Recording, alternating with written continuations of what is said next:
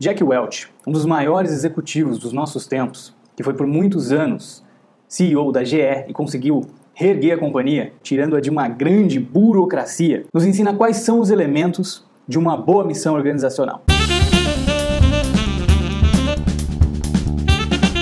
Ele nos diz o seguinte: a primeira coisa é que ela tem que ser bastante inspiradora, no sentido de as pessoas, depois de lerem essa missão, pensarem: caramba, a gente realmente consegue realizar, a gente realmente consegue fazer isso. No sentido de as pessoas realmente verem propósito, verem que aquilo faz sentido, que aquilo vai causar alguma mudança positiva no mundo, que vai tornar o mundo melhor de alguma maneira. Tem que ser algo factível, no sentido de ser algo possível de ser feito. Uma boa missão permite que cada colaborador consiga entender qual a sua parte naquela missão, como ele vai participar e ajudar a tornar aquele sonho possível. No seu livro O MBA da Vida Real, o Jack dá alguns exemplos interessantes. Um exemplo bem legal também é o da Nalco, que é uma das maiores companhias de tratamento de água do mundo. E a missão deles é fornecermos água limpa para que os nossos clientes se tornem economicamente mais bem-sucedidos e o mundo mais sustentável. Em outras palavras, a gente ajuda os nossos clientes enquanto salvamos o mundo. A beleza de uma boa missão, segundo Jack, é de levar o entusiasmo e o propósito para todas as pessoas da sua organização. A missão da sua organização é o destino final, é onde vocês querem chegar.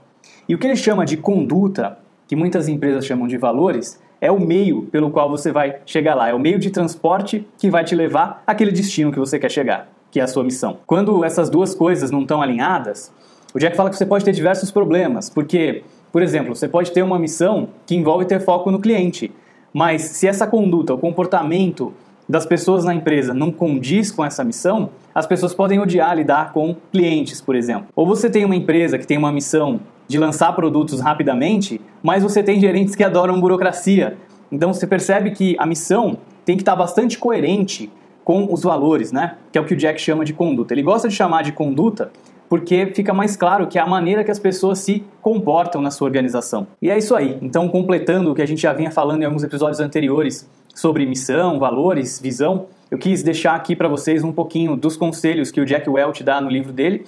Bastante importante que a sua missão seja inspiradora, seja factível, que você comunique bastante para as pessoas, que dê propósito e entusiasmo para as pessoas na sua organização e que a conduta, que o comportamento das pessoas esteja alinhada com essa missão, com o que você precisa na sua empresa para atingir essa missão. E o Jack Welch é conhecido justamente por remover uma série de burocracias que estavam afundando a GE.